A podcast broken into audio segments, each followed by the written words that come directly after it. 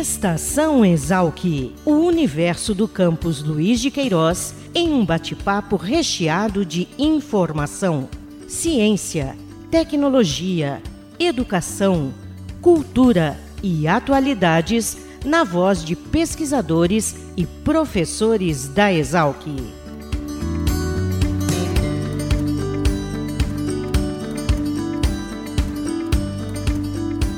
Olá, sejam bem-vindos a mais um episódio do Estação Exalc, o podcast da Escola Superior de Agricultura Luiz de Queiroz, a Exalc, unidade da USP aqui do campus em Piracicaba.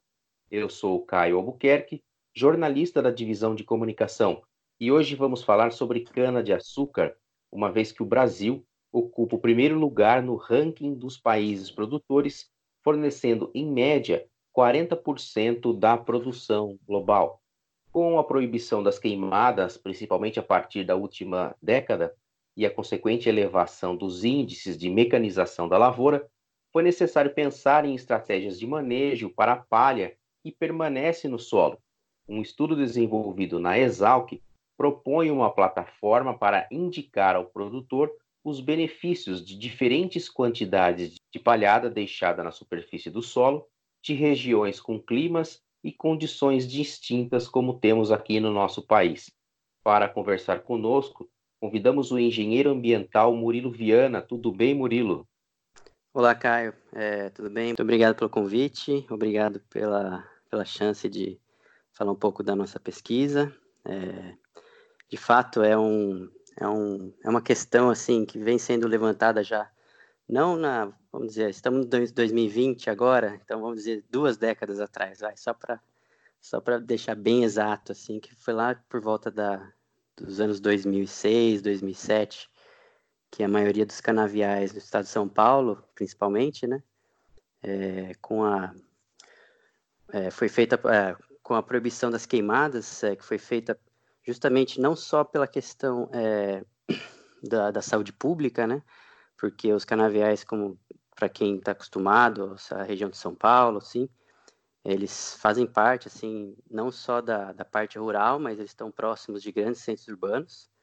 Então, é, a queima da, da cana né, nessas regiões, ela trazia, assim, um, um aspecto, assim, vamos dizer assim, poluidor é, na questão da, da qualidade do, do ar. E também teve a questão do, do, do aspecto ambiental, que seria a emissão né, dos, dos gases de efeito estufa, com os relatórios do IPCC, com a questão das mudanças climáticas, né, que a gente é, é um tema muito forte ultimamente. É, isso tem sido, naquela época, foi um tema muito, foi um, um dos apelos também da, da proibição das queimadas. E também da, na, na, exatamente, é, e também na melhoria do, na, ten, na tentativa da melhoria da, não só na tentativa, mas no, no sucesso da melhoria da, da questão da qualidade é, do trabalho do pessoal que está no campo, né? Então, com a mecanização acaba ajudando, se tecnificando o campo e eu acho que facilita a vida de, de, de muitas pessoas que trabalham no campo. E, bom, e isso foi um, um é, a manutenção dessa camada de palha foi justamente um, vamos dizer assim, um produto dessa, desse movimento da, dessa tecnificação do campo e, do, e da necessidade de proibir essa a, questão da, da, da, queimada, né, para melhorar a sustentabilidade da cultura da cana-de-açúcar. Que... É, Murilo, Sim. me lembro, vou te interromper, eu me lembro lá no final dos anos 90, é, começo dos anos 2000, quando você cita aí esse contexto, havia uma preocupação do próprio produtor é, em, em, parar com as queimadas e isso resultar em perda de produtividade, isso era, era, era algo que preocupava muito a cadeia, né? E aí, ao, ao longo do tempo, o setor foi desenvolvendo novas tecnologias e, e, manejo, e acho que é aí que entra esse estudo que, que você fez parte aqui na Exalc, é isso? Isso, exatamente. Essa questão, acho que ela, assim, eu falei de 2006, 2007, que foi a, a vamos dizer assim, a, a, o, a proibição foi realmente efetuada nessa, nessa década, né? Mas é, um, é uma questão que já está na já é uma questão levantada pelos produtores, como você mencionou, da década desde a década de 80, talvez antes, porque realmente a queimada é um é, é algo que eles já já já queriam tirar assim, e inclusive é, a questão da mecanização também, né, que facilita muito na questão do controle, na questão de, de, de como, quanto você consegue é, colher, né, de, de, de, biomassa por dia. E diferentemente das outras culturas, a cana você não consegue estocar igual é, um, um, milho, uma cultura granífera, né, que você consegue estocar o, o produto agrícola e depois escoar. Você precisa colher e enviar diretamente para a usina, senão esse material ele começa a se degradar. Né? O açúcar dentro é. da própria biomassa ele, ele tem que ser levado diretamente para a usina, então é uma operação hoje em dia com as grandes empresas aí que, que temos no Brasil, né? É uma, uma operação, acho que uma das mais importantes, assim, saber o momento certo e quando e estar tá sempre é, disponibilizando essa biomassa para a usina. E aí entrou essa, com a mecanização e proibição das queimadas, ainda tem essa, esse, esse, essa biomassa mais que seria, antes seria queimada, né? E aí, no momento da colheita, o, o próprio é, operador da máquina, ele consegue é, determinar o quanto que ele consegue tirar, deixar de palha no, no solo, na cobertura do solo, ou levar para a usina. E aí Mas até muito... então, Isso, aí que entra tudo vocês. Exatamente. Aí... Decisão. Conta um pouquinho sobre esse estudo, como é que ele nasceu.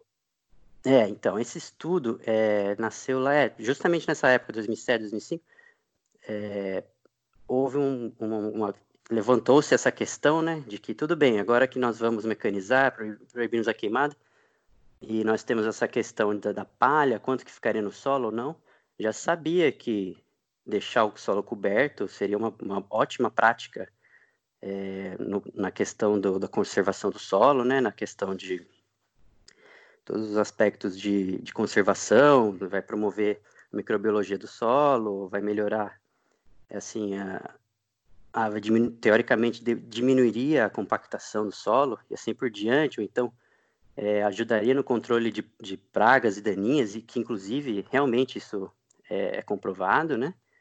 E, e aí, com base nisso, só que com essa possibilidade, vamos dizer assim, de poder escolher o quanto que fica no campo, quanto que vai para a usina, sempre tinha esse dilema, qual que, é o, qual que seria a quantidade ideal para deixar, para tirar é, no campo. E ainda, assim, a, nos últimos anos, com a implementação da, da cogeração de energia elétrica, né, proveniente da queima desse material, da palha, ou então da, do, da geração de etanol de segunda geração, né, é, eles puderam. É, aí essa questão foi, veio mais à tona ainda, né? Lá para 2010, 2013, quando o etanol de segunda geração é, a tecnologia foi assim divulgada e os estudos foram intensificados, né?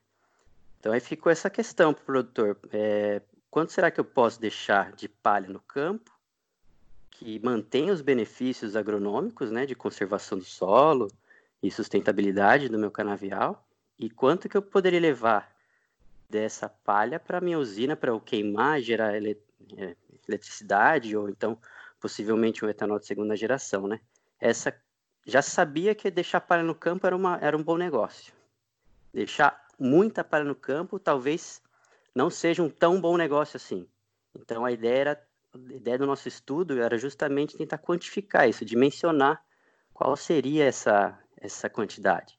E no e num sistema biofísico, né, agrícola assim, vamos dizer assim, onde tem várias, onde se tem inúmeras vari, variáveis, né, influenciando, Assim, é uma, é uma resposta assim que em cada região, dependendo da condição do ano, climática ou do, do tipo de solo, né, ela pode ser diferente.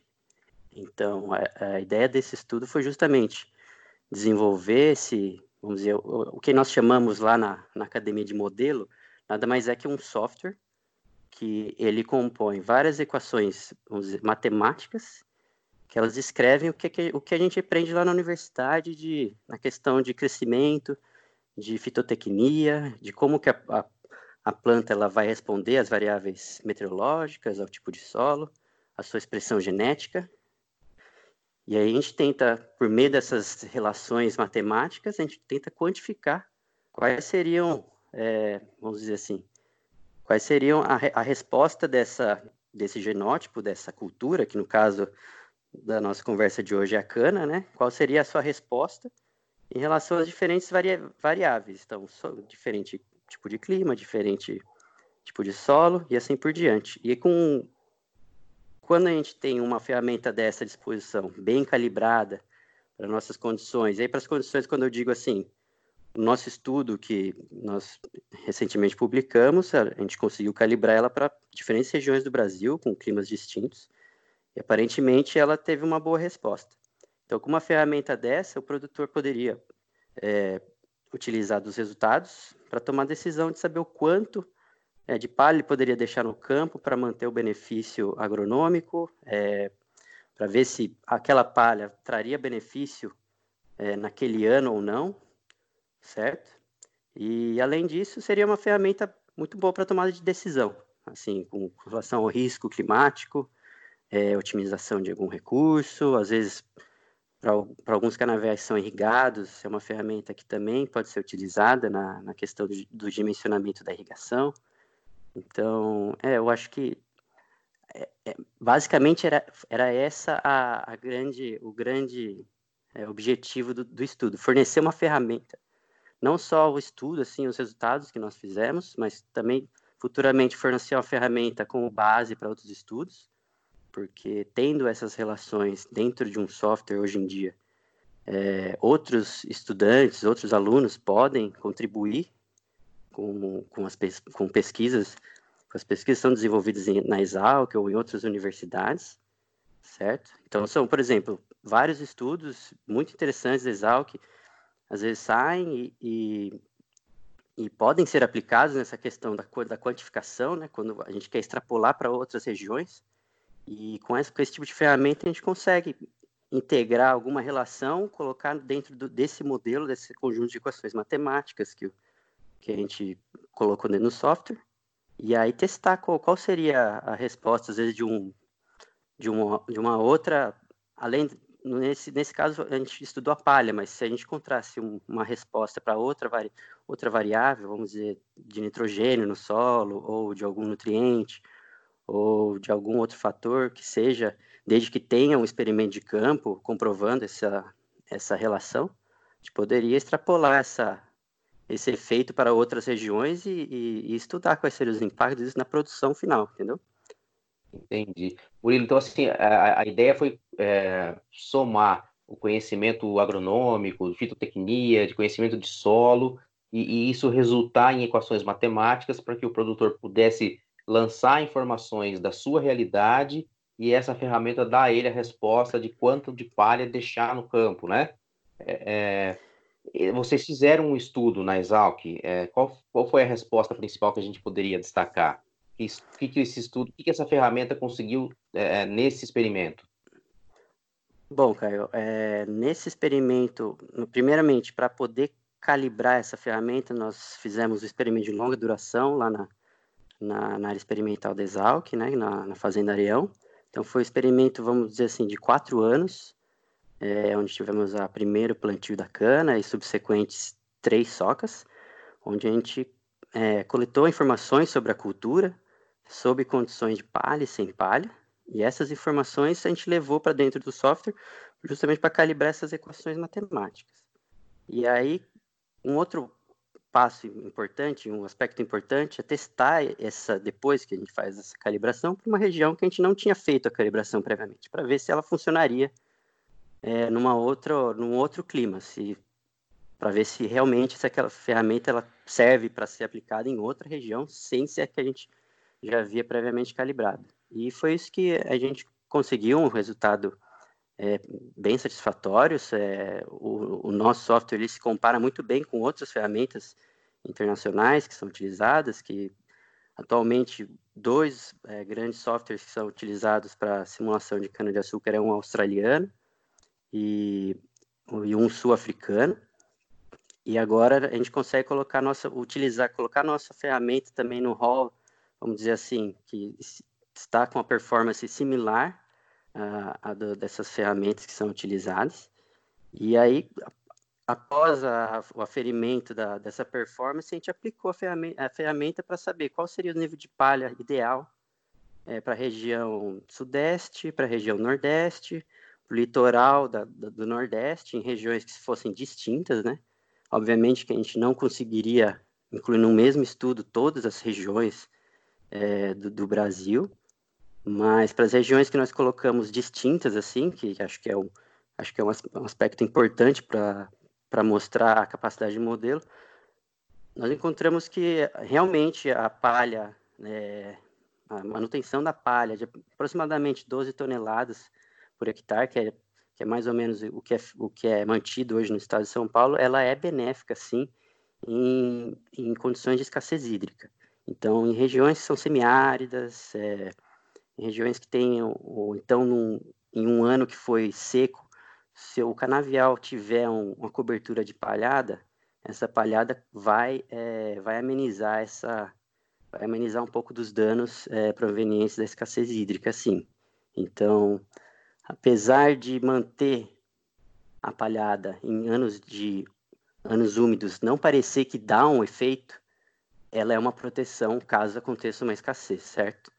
E outro resultado importante é que na questão da irrigação também, apesar de não mostrar, é, vamos dizer assim, um ganho muito grande de produtividade, é, nós encontramos uma diferença significativa na redução do consumo hídrico. Isso principalmente no começo é, da, da, fase vegetativa, fase vegetativa não, me desculpe, na fase de desenvolvimento dela.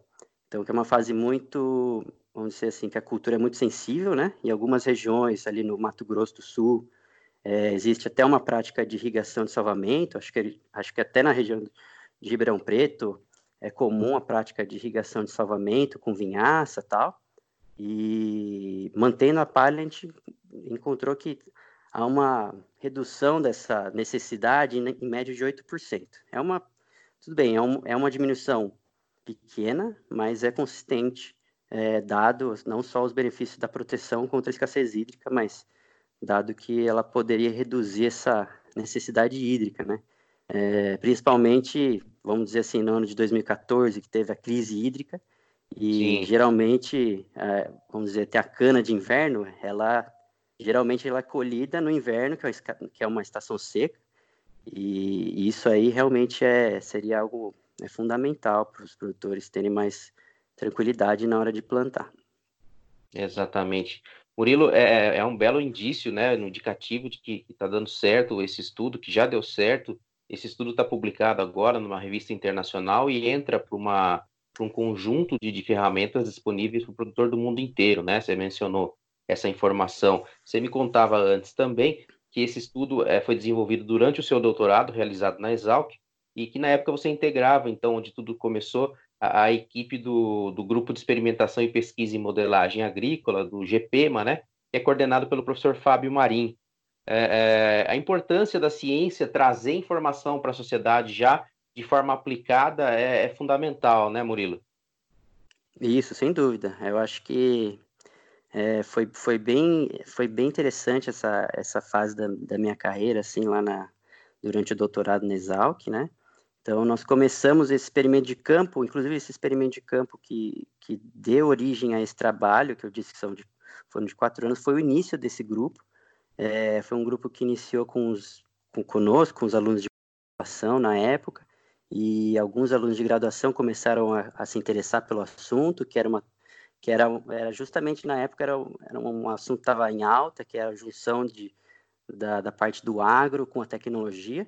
Então, os alunos eles têm no grupo, que inclusive até hoje está lá é, e está sendo muito bem é, é, gerenciado lá pelos alunos, pelo professor Fábio.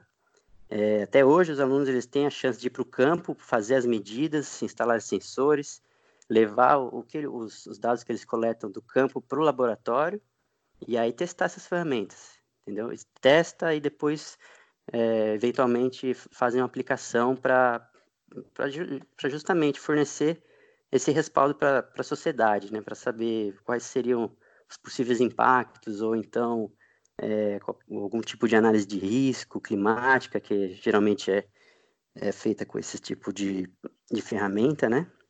E, Sim. bom, basicamente é isso. E fora isso também, é, acho que como você mencionou, eu, a minha formação é engenheiro ambiental, é, mas desde o segundo ano de graduação, vamos dizer assim, eu fiz estágio na Embrapa, e eu comecei a trabalhar com esses modelos lá, e foi aí que eu me interessei pela parte agronômica, de a fundo, e, e inclusive essas ferramentas são uma, uma ferramenta muito importante para a educação também. Eu aprendi muita coisa de agronomia mexendo nelas, fuçando, é, tentando entender o que são é, os parâmetros que estão lá dentro, que tem um, um fundamento muito forte na agronomia. Então, acho que também é uma ferramenta muito importante na questão da, da formação dos alunos, certo? O Murilo, conta para a gente essa ferramenta agora, como é que as pessoas podem acessar tanto a comunidade científica, isso vai ser é, disponibilizado no mercado? É, vocês deram um nome né, para esse projeto, para esse software. Fala como que a gente pode acessar essas informações. Sim, sim. É, o software é, ele chama Samuca, né? Então é, o, é, o, é a sigla para Simulador Agronômico Modular de Cana-de-Açúcar. Então, esse software já foi, a, pré, a prévia dele foi publicada em 2014 pelo professor Fábio, e o meu doutorado foi justamente aprimorar ele para incluir a relação da palhada. Então, essa nova versão atualizada, vamos dizer assim, é, que foi publicada agora recentemente, é, agora em janeiro de 2020, eu estive lá na Flórida e incorporei essa ferramenta dentro de uma outra plataforma, então, vamos dizer, outro software, que inclui várias várias outras é, culturas. Então, é, vamos, vamos supor que essa ferramenta que a gente criou foi para cana. Aí tem um software norte-americano que, ele, que é possível você linkar várias culturas nele. Esse software chama DSAT, D-S-S-A-T. E se vocês procurarem no Google, eles têm o site oficial deles, em que é possível fazer o download desse, desse software gratuitamente, você só precisa fazer um registro lá. E na próxima versão deles, que provavelmente deve sair agora no meio do ano, é, o Samuca, essa nova versão já vai estar dentro dele, disponível gratuitamente para todo, para quem quiser fazer o download e utilizar. Excelente informação, Murilo. É, de fato, a gente consegue enxergar em toda essa, essa história, essa experiência que você narrou, como é que o conhecimento científico é sim capaz de chegar até o campo e ajudar o produtor a tomar suas decisões de forma mais assertiva, né? É, enfim, como vocês puderam perceber aí, o Murilo menciona, é, é, né, o pessoal lá na Exalc continua realizando, ele não está mais na Exalc, o Murilo é atualmente pesquisador da Universidade de Leeds, na Inglaterra, né, ele está falando conosco direto lá do Reino Unido. Murilo, o que, que você pesquisa aí na Inglaterra? Você continua nessa linha? Sim, sim, eu tô, eu tô aqui na Inglaterra e aqui é, existe uma linha muito forte na questão de mudanças climáticas, né, de tentar avaliar quais seriam os impactos das mudanças climáticas na questão de, de segurança alimentar. E aí, quando a gente fala em segurança alimentar, a gente pensa em agricultura, e a agricultura é, provavelmente será fortemente afetada pelas mudanças climáticas. Então, o nosso estudo aqui é geralmente, é, é essencialmente, é, tentar avaliar quais seriam os possíveis impactos futuros para já gerar cenários de mitigação e quais seriam é, as formas de poder é, é, amenizar tais impactos. Então, basicamente, ainda continua na parte de modelagem, obviamente, cana seria, bioenergia seria o meu foco, mas aqui nós também fazemos a, a, parte de modelagem para outras culturas também. Eu queria mais uma vez agradecer, Murilo, por você ter nos ajudado a realizar mais esse podcast é, e poder contar dessa sua experiência científica, aqui no Brasil e agora aí na Inglaterra. Muito obrigado, Murilo. Obrigado você, Caio. Eu que agradeço. Muito obrigado pelo contato pelo, é, e, e, por divulgar a nossa, nossa ciência brasileira aí, que, tá, que é, nos traz muito orgulho, sim. Muito obrigado, viu? Obrigado. Então chegamos ao final de mais esse podcast Estação Exalc. Acompanhe o trabalho da Divisão de Comunicação da Exalc no site www.exalc.usp.br. O podcast Estação Exalc está disponível no Spotify, na Apple Podcasts e Google Podcast. É possível ouvir apenas um episódio em streaming ou baixar qualquer episódio para ouvi-lo offline. Nós voltamos na próxima semana com outro tema de destaque na ciência, na tecnologia, na cultura ou cidadania. Até a próxima semana. Tchau!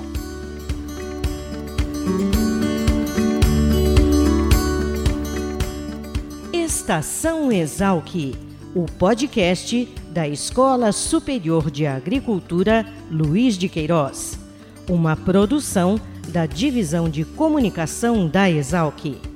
Acompanhe nossa programação pelo site exalc.usp.br.